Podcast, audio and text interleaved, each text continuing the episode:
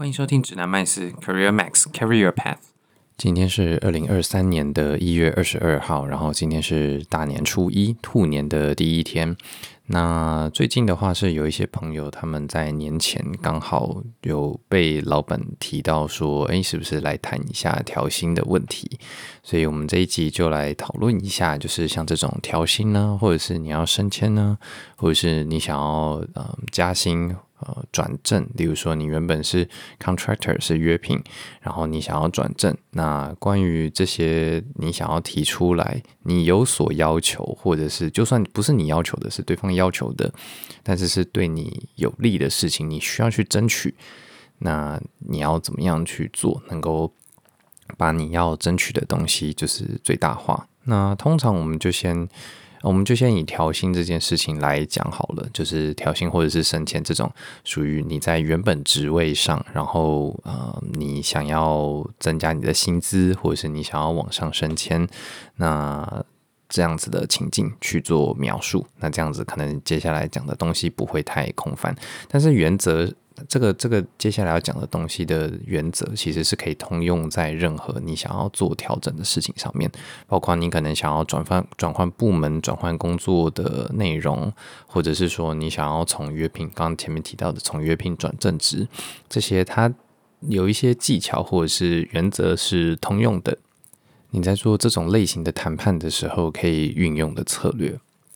那首先最重要的话呢，其实就是你要先知道你想要要求的是什么东西。以调薪的例子来讲好了，你希望你嗯下下一个年度的薪水调幅可以达到某一个比例，例如说十 percent 好了，你希望可以调整十 percent。那当然，你得要考虑到就是整个大的环境，例如说从最大的好了，整体的经济状况，像今年的市况可能不是很好嘛，那有可能你基本上不太可能调得很高。公司在给每个人调薪的时候，调的幅度也都没有往年那么多。假设往年都是五 percent 左右好了，或者是三 percent，这可能三个三个百分比，这可能比较接近台湾大部分的人的状况。那你今天想要要到十 percent，可是你又知道说以往是呃往年是好年的时候，就是属于呃业绩有达标啊，然后市况很好的时候，你也只有三 percent 的调薪幅度。那你今年在市况不好的条件底下，你要达到十 percent，那这个当然就是非常困难的一件事情。甚至公司它可能今年的调薪幅度搞不好只有一个 percent 或两个 percent 而已。所以在这个状况底下的话，你可以适度，你你需要先适度的去设定好你要的目标。那我们今天就举例好，就是十 percent 好了，因为你能不能够达到，其实最后也要看公司能不能帮助你嘛。只是你在设定好这个目标之后，你有一个，你先有一个目标，接下来你要审视你现在的状况，跟你现在手上有哪一些所谓的筹码。因为是谈判嘛，谈判一定就是交换一些筹码。那你有哪一些筹码可以使用？所以最重要的话呢，其实是你的目标是什么？你现在处在什么位置上？以及你有哪一些筹码可以帮助你从现在的位置达到你想要的那个成果？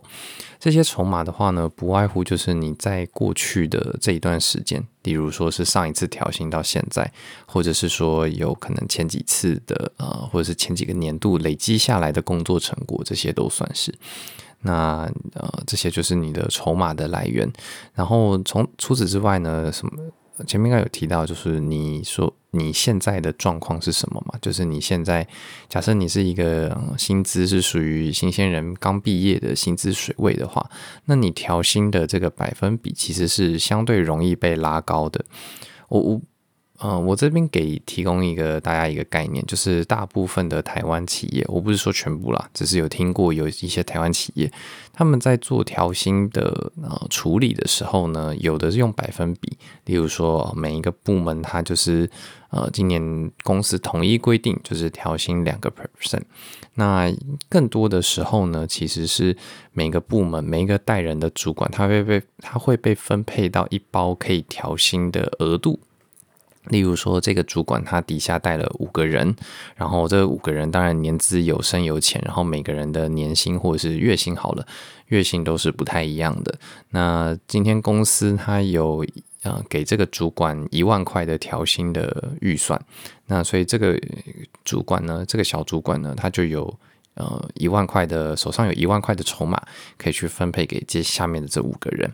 那当然最简单，你就想说，可能啊，我就把这一万块均分给这五个人呢、可是这样子均分的结果，可能会变成说，月薪三万块的人跟月薪六万块的人都拿到了两千块的调薪幅度。那这样子其实会变成说，月薪六万的人他感受到的这个调薪幅度的比例是比较低的。例如说。啊、呃，你你去除嘛，就是两千除以六万嘛，跟两千除以三万，那分母比较小的时候，你的这个比例当然会比较高一点。所以更多的时候呢，呃，上面的这个主管可能会去。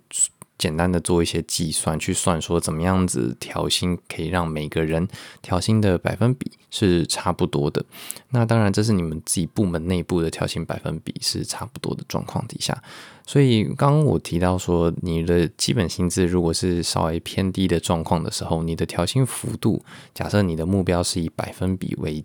基准的话，例如说你想要调整三趴，那这个三百分比在月薪三万块。跟月薪六万块的两种状况之间的话，月薪三万元调薪三个百分比是比较容易被达成的嘛？那所以呃，如果今天你准备要进入调薪的环节的时候，你就可以开始跟你的老板提说，你期望今年你调薪的幅度可以是多少个百分比？那又或者说，你可以跟他讲一个绝对的数字，然后去跟他讨论。说啊，我希望明年的薪水基本月薪可以达到某一个数字，那这有没有可能呢？或者是说哦，有没有有没有机会？那公司这边的政策有没有什么样子啊、的的呃指示了？然后我可能可以，就算没有办法达成的话，你也可以先有一个心理准备嘛，就大概知道说今年大概。呃，公司会有什么样子的方针之类的？更多的时候，其实主管可能嗯不愿意谈，或者是说他会等到他有更多资讯的时候再找你谈。只是他会，他就会知道说，好，你今年是想要谈这件事情的。那他在可以谈的时候，他就会找你过去谈。所以你审视了，呃，你审视了现在状况，然后你也有一个调薪的目标。那你在去找他讨论之前呢，你其实还要先做好最后的一个功课，就是你有哪一些筹码可以跟他争取这个谈判薪资的谈判。今天如果你就想说，哦，我大概就是只要有调个一 percent 两 percent，然后跟公司大部分人差不多就好。这种状况的话，其实你是不需要特别谈调薪的。那又或者说，今天你是突然被找去。谈这个呃，问说，哎，好像时间差不多了，那我们来谈一下你呃薪资的调整的状况。你是被找去谈的，那这个时候其实你呃可能会有点措手不及，因为你还没有准备好你的筹码，你可能也甚至也还没有想好你要调多少百分比。所以这种状况的话，我会建议你可以就是先缓一缓。至少先呃往后延个可能一天或两天，那你这一两天的时间里面，你赶快去思考，然后赶快去打听啊、收集资讯啊，去判断说你合理可以争取到的。调薪幅度会是多少？然后你自己期望的调薪幅度会是多少？然后去准备你的这个呃调薪谈判的筹码所需要的资料。那这个筹码其实最重要的就是刚提到的，就是你过去一年所做的事情。通常调薪都是以年为单位嘛，所以你过去一年你做了哪些事情？然后你呃可以怎么样子去证明说你可以拿到比较多的薪资？那当然就是从所谓的贡献度去看。那这份资料之所以重要，这样子的筹码之所以重要，是因为很多时候呢，呃，调薪如果你是需要打破公司的呃，算是既有的一些规范，例如说，呃，今天这个部门它规定每个人上每个人上限最多只能够调两千块，那你今天想要拿到三千块的调薪幅度，那你今天要做这件事情的时候，主管要去帮你争取这件事情的时候，他还是需要带着。充足的理由去跟公司的行政部门去协调，说哦，今天这边有一个特殊的案例，然后他真的非常优秀，那所以我希望给他多调薪一点。那所以你最好最好的状况就是我们每一个季度或者是每隔一段时间，我们就去整理一下自己这一段时间里面做了哪一些事情。那你有这些资料的时候，你有。你可以带着说，哦，我过去一年内我完成了几个专案，这些专案它分别的。呃，产出是什么？例如说，呃，里面有哪一些文件，哪一些呃，例如说是流程的文件，SOP 的文件，或者是说一些呃教学文件，这是你写的嘛？因为这是会留存下来的。又或者说你做的是专案的话，你可能会有一些呃简报的档案，然后你在简报的时候是对哪一些人简报？然后，或者说你的简报为公司或者是为你的部门带来了什么样子的影响？例如说，你做了一份很重要的简报，然后这份简报是上呈给总经理，让他去通过某一些提案的。那你做了这件事情之后，你的等于说你的这份简报是争取到帮整个部门争取到了呃某一个专案的多少的预算，这样这样子。所以这些都是你工作内容的成果。那这些成果的话，可以从两个面向来思考，分别是有实体的，啊，或者是说可以拿得出来的东西，跟啊比较抽象的东西，就是实体的跟抽象的这两类资料。那实体的部分的话呢，你可以去呃搜集，又又分成两种状况，一种是可以数字的，你可以搜集得到的数字，例如说你做了一个，你是一个行销的人员，你做了一档活动，这一档活动呢，它去增额外增加了多少的业绩，这个很很高的几率，你其实是可以追踪得到。如果你是在相对大的公司，然后呃你都有在设定呃这些活动的时候都有设。呃，或者是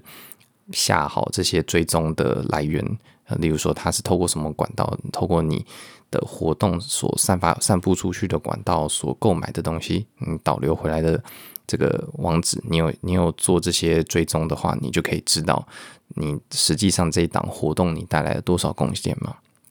那这是这种是数字类型的，又或者是另外一种是像我刚才前面讲到的，你可以拿得出来的文件类型的东西，例如说你在公司内部你是负责一个流程的，或者是你设计了一个新的软体好了，你的程式码是拿得出来的东西，但是程式码常常不是一个呃可以被呃当做升迁谈判的东西嘛，因为不是每个呃主管。都看得懂这些城市码，但是城市码它背后基本上一通常啦，都会有一份所谓的呃设计的文件，就是我的城市码是在写什么样子的城市，这份这边会有一份设计的文件，可能是你去写的，或者是架构师写的。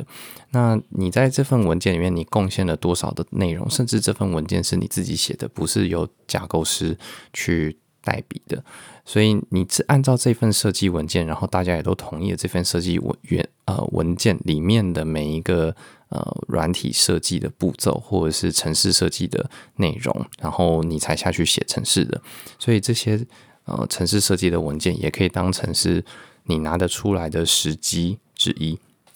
又或者说你开发的是一个 API 或者是一个前端的东西，那这样子呃要给人使用的东西，不管它是给一般的使用者。哦，就是所谓的前端的东西，或者是说你给的是其他部门甚至是外部的人使用的 API，基本上一定会有所谓的使用手册嘛。那 API 的话，就会有所谓的 API 文件，就是这些 API 它它到底有哪一些 API？那这些 API 它需要呃提供什么样子的资讯，或者是怎么样子去达到这个 API？那它预期的结果是什么？等等的，